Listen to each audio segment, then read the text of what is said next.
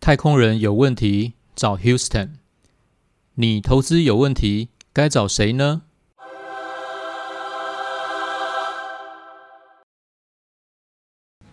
大家好，欢迎收听今天的华头讲股堂，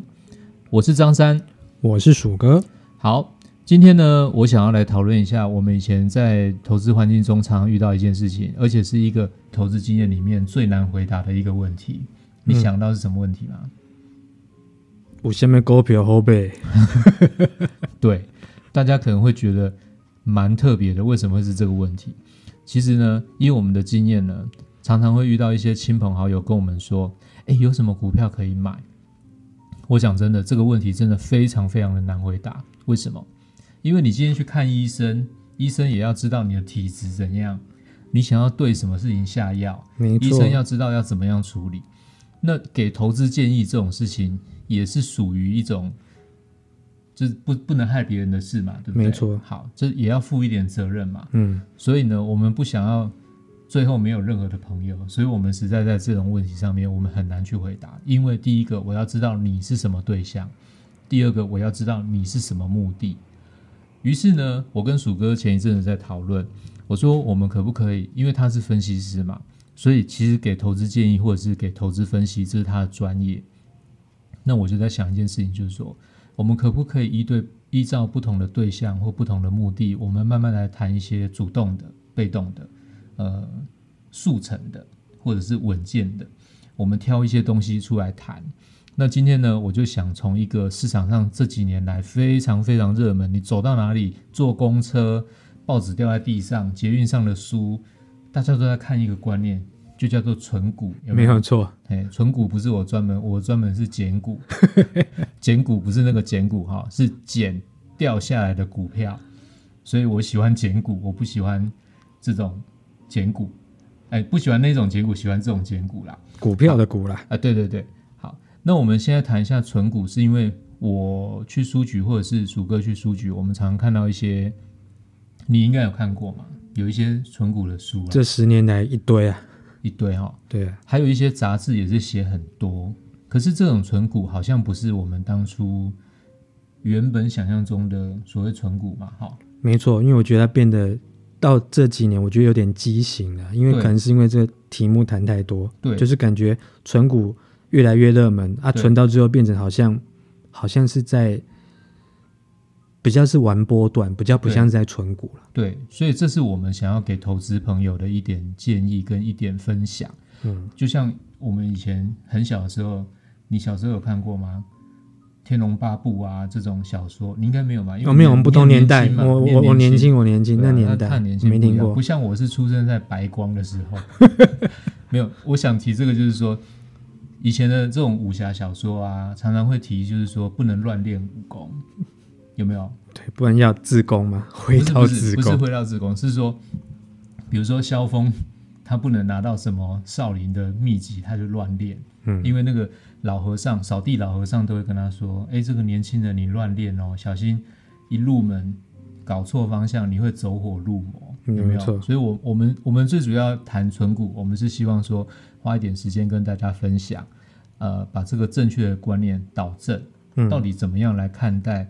存股这件事情。嗯哼，然后存股可以给你什么帮助，或者是说在投资上，如果你是属合呃你是属于这样的对象跟这样目的的投资人，你该怎么样正确的来看待存股这件事情？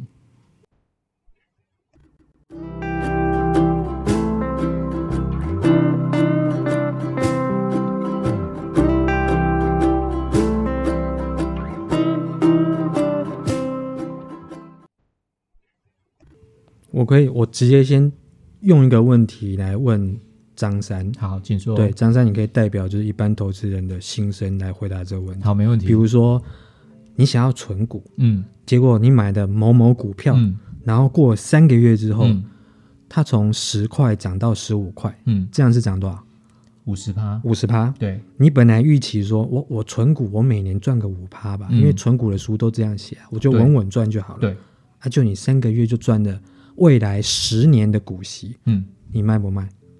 先个没掉啊，当然卖啊，对啊，三个月赚十年的股息，对啊，当然先卖掉啊，对，那我觉得这就是回到一开始我们前面张三苦口婆心跟他讲，就是为什么我们看到存股的现象热门到说变得有点畸形，嗯，就是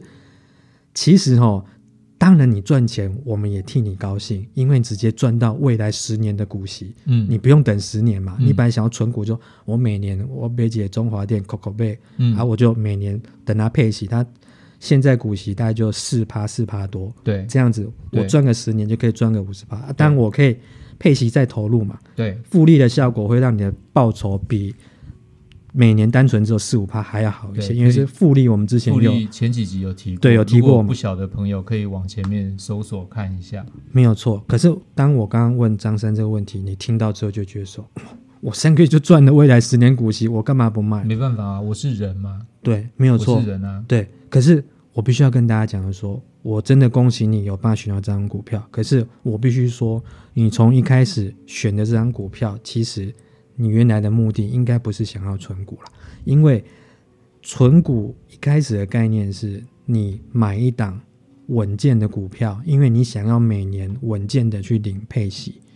那我必须说，这家公司它过去的轨迹跟未来的轨迹，应该都不是个稳健配息的公司。先说明哦，我不是说它是烂公司，嗯，我只是说它过去跟未来的配息的轨迹应该都不是稳健。嗯，那既然不是稳健的话，你当初买它，说你要来存股，每年领个几趴，那就是很奇怪一件事。因为这种公司大部分都叫做它算是广泛的景气循环股。所以我存股不能随便选一档我就我就存哦，你当然可以这样选，这文字是说你可能一开始没有搞清楚啊，但是恭喜你，因为你运气不错，它上个月就涨了五十趴。比如说像今年有某些股票比如说半导体的股票，或者说一些网通、五 G，某些偏呃软体类，比如说或是什么电商，就是今年因为疫情，然后反而很多传统产业是往下走，我懂，问题是，某些国家是往上涨。你的意思就是说，相对如果我在景气循环中踩对了，我可以十块很快变成十五块。没有错，但是同样的，我也会有一个很大的问题是，我可能存股的时候，我十块存进去，短时间之内只剩五块，对我也是就出场了嘛，对对不对？没有错因为我是人，没有所以错，没有办法承受这样的问题。对。所以你就讲到的，就是，诶，也不是不是讲啊，应该是说，你的建议是说，如果要存股的话，应该先去审视产业，先从产业来看，没有错，没有错。对，像我们一般的观念都会想要说，呃，今天不管是我们啊，或者说你遇到任何的人跟你建议投资，他一定会跟你讲说，你就找一档好股票投资。我这样讲是不是永远不会好错？空泛哦，好股票，找一档呃长期看好、趋势看好，或者是每年获利稳健、稳健配息的好股票，你知道什么叫好股票吗？让你赚钱的就是好股票。没有错。你讲到重点了。可是我问大家一个问题哦，你怎么样知道这档股票是让你赚钱的好股票？不知道啊，你一定是等到你赚钱之后，你才知道说这张股票让你赚钱嘛。对啊，对啊，所以我们讲这句话永远是对的，但是是个没有用的 nonsense，嗯嗯嗯，对不对？好股票怎么定义？你我们刚刚讲了嘛，好股票基本上其实你没办法定义，你可以找到说我有什么证据说我觉得它是好股票，所以我推测它未来也是好股票应该是。说你买每一档股票之前的买那个买进的当下，你你都觉得它是好股票对，但是你不知道它会对，上涨还是下跌。你会希望它是好股票，但是你永远不知道。对其实对那都有带着猜的成分啊。对对对对那我再举一个例子，就是说，有些人会觉得说，我刚刚有讲到，长期趋势看好的好股票，嗯，这句话永远也不会错啊。对问题是长期趋势，你是说什么长期趋势看好？你只能事后验证嘛。比如说我三年五年后再回头看说，哦，你当初说它长期趋势看好，然后它股票涨了，我觉得这很风险，因为现在的电子环就是呃不止电子业啦，就是说嗯现在的环境变化太快。没错，产业景气循环，其他的周期是缩短的。对，所以以以我最熟悉的电子业好了，嗯，你一个东西开出来，产品的周期也许两年而已。没错，对啊，跟大家报告一下，张三之前在除了曾经待过媒体产业之外，他在电子 IC 设计的领域里面也琢磨了十年之久，所以他很有资格来谈这个电子业产业的经济循环。对啊，就是应该是说有很多痛处可以跟大家分享。没有错，大家最喜欢接人唱吧，我也很想听你的痛处。我们下次找机会可以来。没错，下一集大家请期待。其实就是张三讲的啦，就是他自己在本人在这产业，他知道说他整个景气的循环，一个产品的生命周期其实都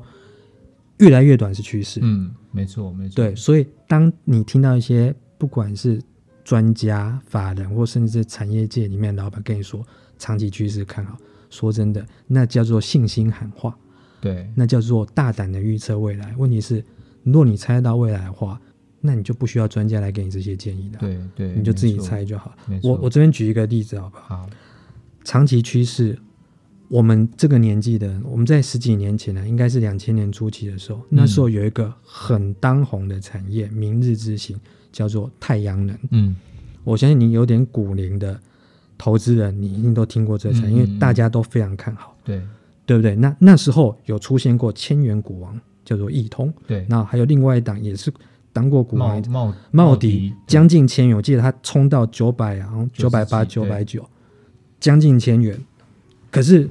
你十几年后回头看，你我先讲，你当初一定觉得说这一定是长期趋势看好，对没有错嘛。对，没错，太阳能产业的确越来越普及，对全球越来越多。你光是看台湾你也知道，也越来越没多错啊，这个产品都已经落地生根了。对而问题是，股王的更迭呢？当初讲的那个千元股王，其实他今年已经下市了。嗯然后另外一档茂迪也是将近千元，它现在股价只剩两位数，它嗯最低还有跌到四位那个个位数哦，最低它股价跌到四块钱。好惨哦，那你能够想象吗？问题是太阳能，你现在说它是不是一个可长可久的行业？是啊，当然是啊，是啊它十几年前那时候爆发，然后一直持续慢慢的普及，普及率增加，那的确是个长期趋势看好啊。嗯问题是里面的公司当初看好了，你看现在变成什么样子？嗯嗯，所以回到我们一开始我问张三那个问题，你遇到一档股票涨了五十趴，其实我虽然恭喜你，但是我要提醒你，你用这种心态去选股票的话，你要小心，你之后有可能会选到类似我刚刚举的太阳能这个例子，你可能是买在产业景气循环的高峰，点，对。然后你之前是赚了五十趴，可这一次如果让你跌了五十趴的话，你可能会觉得就越存越下山了嘛，对你可能会觉得非常的痛。那其实这个东西，我不是说你当然会觉得你一定相信你的投资判断，我也尊重你投资判断，但是我只是要提醒各位投资人，尤其是年轻朋友，如果你是想要抱着存股的态度，我现在你一开始只是想说我每年稳稳的存，稳定的赚，不用多，稳定就好。嗯那我必须要跟你说，你的选股，包括刚刚张三讲选产业，你可能一开始就要去选好那个方向，嗯，基本功先打好嘛，没有错。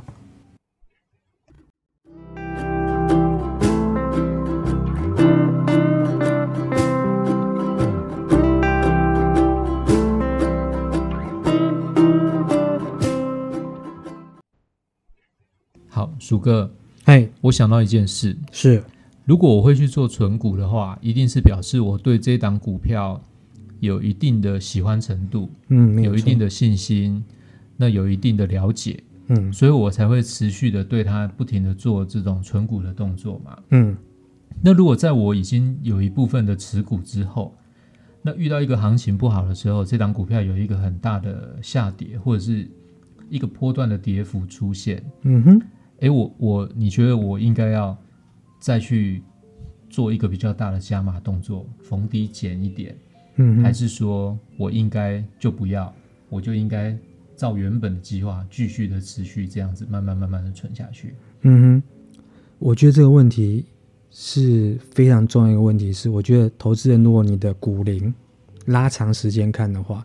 大部分人应该都有遇到类似的问题，就是当你持有一档股票时间比较长了之后，那张三意思是说，如果你遇到它跌幅比较重的时候，嗯当时因为可能大环境不好，对啊，那这时候你是不是要逢低加码？对，那我先讲好了，一般的你问到一般的专家，或是一般比较呃，你觉得是专家的人，好了，他一定会跟你讲说，你好股票，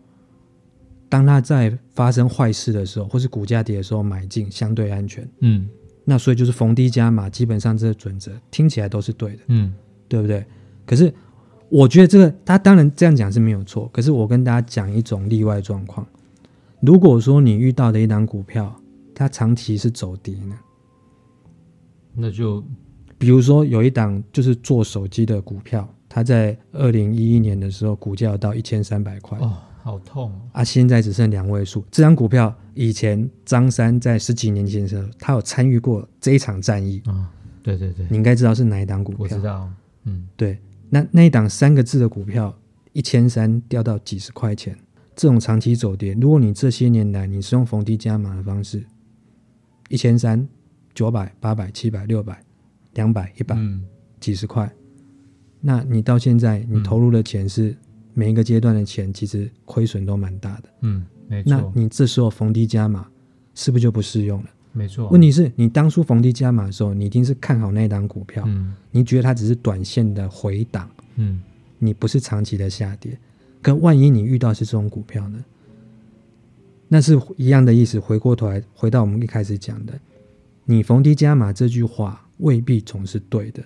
你应该回到源头来看，就是说你一开始选的产业跟你选的股票，它是不是适合长期存股？那其实它这边就有一个关键字，就是它的波动要小，而且它给你的配息应该是稳健的，因为它通常都是在成熟的产业，获利稳定，现金流稳定，配息也相对稳定，这种公司才比较适合存股。所以你这样来讲，就是说，存股其实很容易产生自己的盲点，因为你很喜欢嘛，嗯，所以你很容易就会对它产生一个盲点。你有错。OK，那你应该怎么建议说，如果一开始还没有，这应该是说这个模组、这个模型还没建立起来的投资朋友，嗯，应该要怎么样开始这个第一步？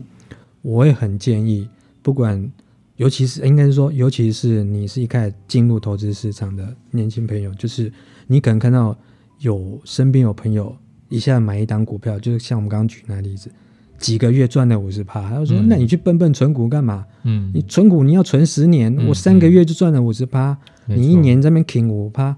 问题是说，你听到这种成功故事，其实人家一定是成功才跟你讲。可他当他买了一档跌了五十趴，他不会跟你讲不。成功的都不会讲。对，就像我有一个好朋友，姓张，那名字两个字的，他以前也有过一些案例，当然他都会跟我讲，因为我们是好朋友。可问题是，一般人你跟邻你的邻居朋友讲，你一定是讲你的丰功伟业。其实你就是说我嘛，哎，是，哎，就是对，你也姓张，对，两个字嘛，张三嘛。哎，其实我跟你讲的只有我一半的案例 啊，真的 还有更多凄惨的案例还有例？更惨的都不跟你讲了。哎，不过张三有很多很漂亮的投资案你，现在有投资美股，几档美国大型科技股，持股至少一股以上，哦，一股剩一股以上，是不是？表现还不错。我的意思是说，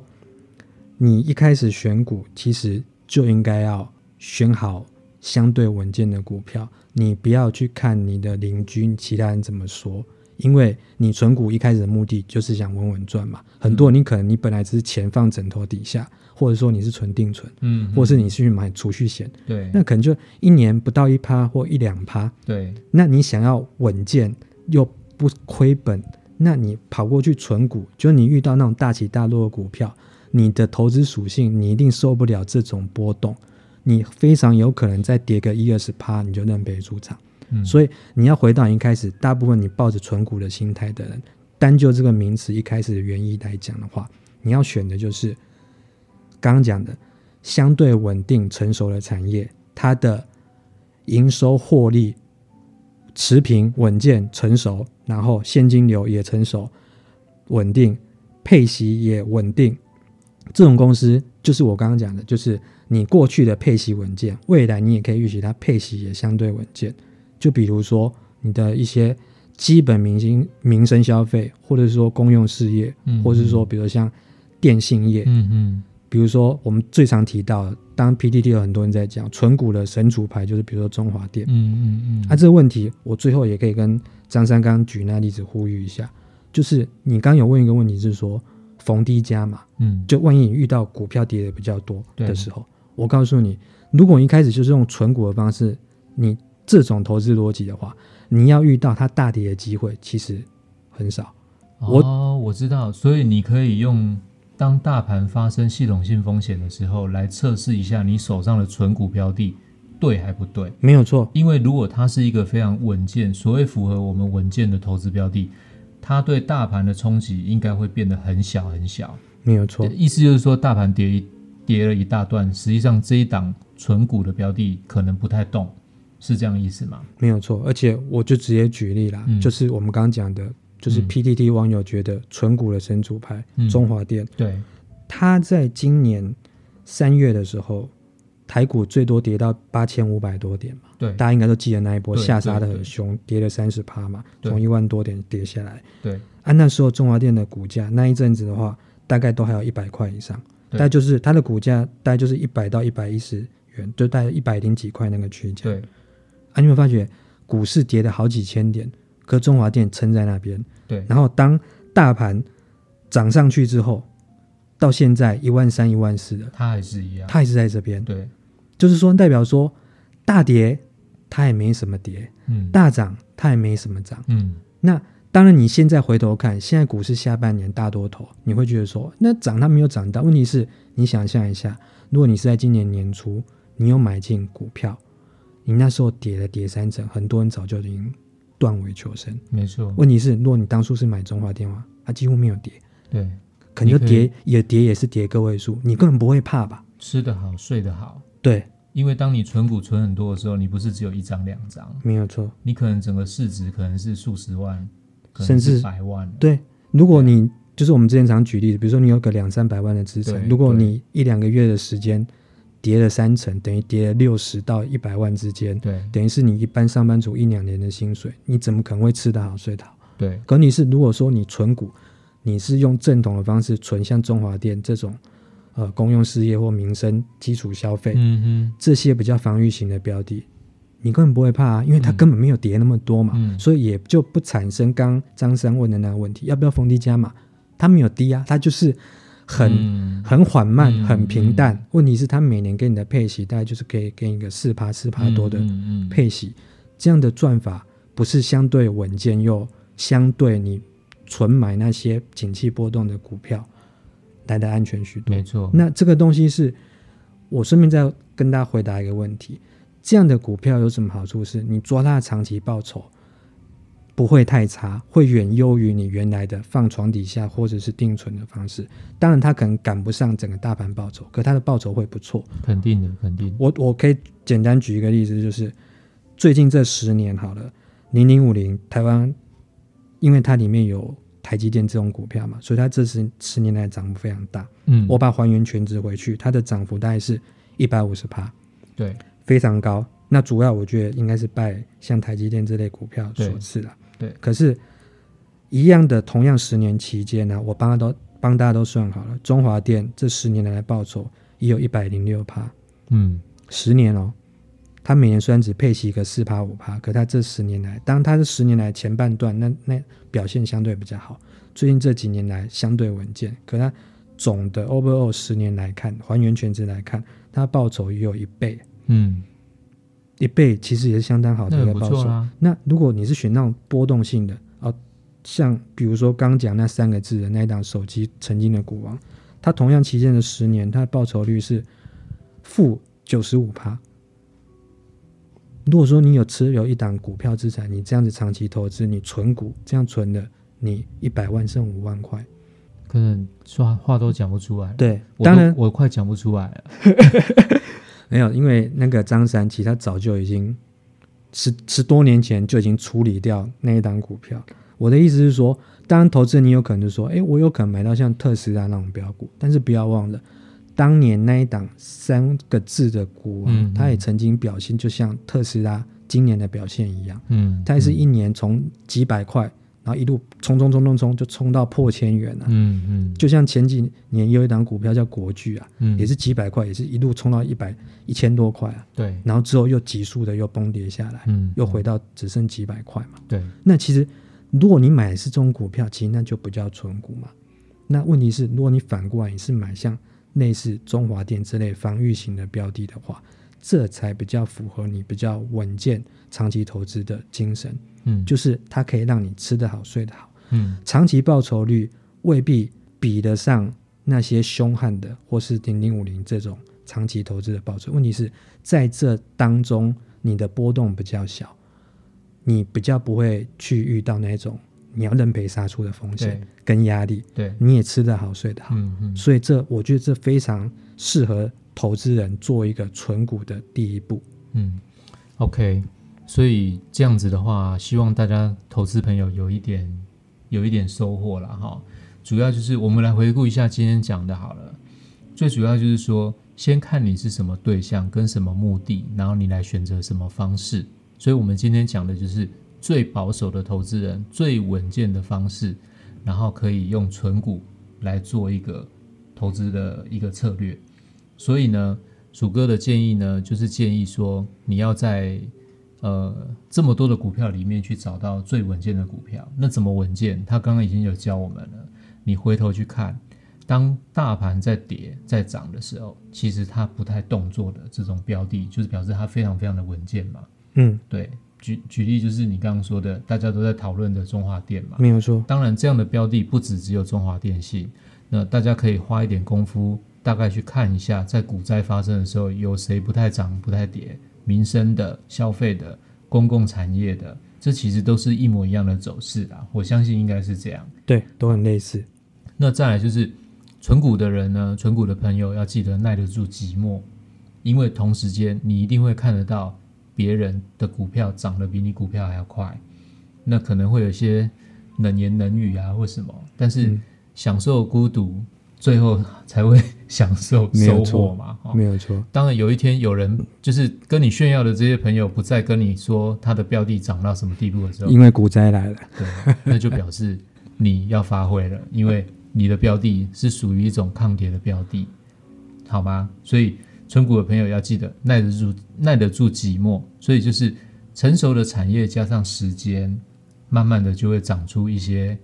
很漂亮的果实。对，而且你不太需要花精神去照顾它。对，这才是重要的。如果你要花很多的精神，那去消磨自己的体力跟心理啊，吃不着、睡不好，那其实没有必要。如果我们可以用这种存股的方式，用最让自己最安心的方式，然后得到一些投资的报酬，其实这是最经济的事情。没有错，把时间花在你好好你的工作本业上了。哎，对他讲到重点，这只是一个辅助，但是本业上才是自己应该去累积成就的地方。你有错。对好，那我们今天华头讲股堂就到这边，希望大家都能够有所收获。如果大家觉得我们表现的还不错，那到目前也录了许多集了嘛，也欢迎大家给我们五星的评价，让我们知道我们这么做是对的，是值得肯定的。好，我是张三，我是鼠哥，滑头讲股堂，我们下次见喽，拜拜。拜拜。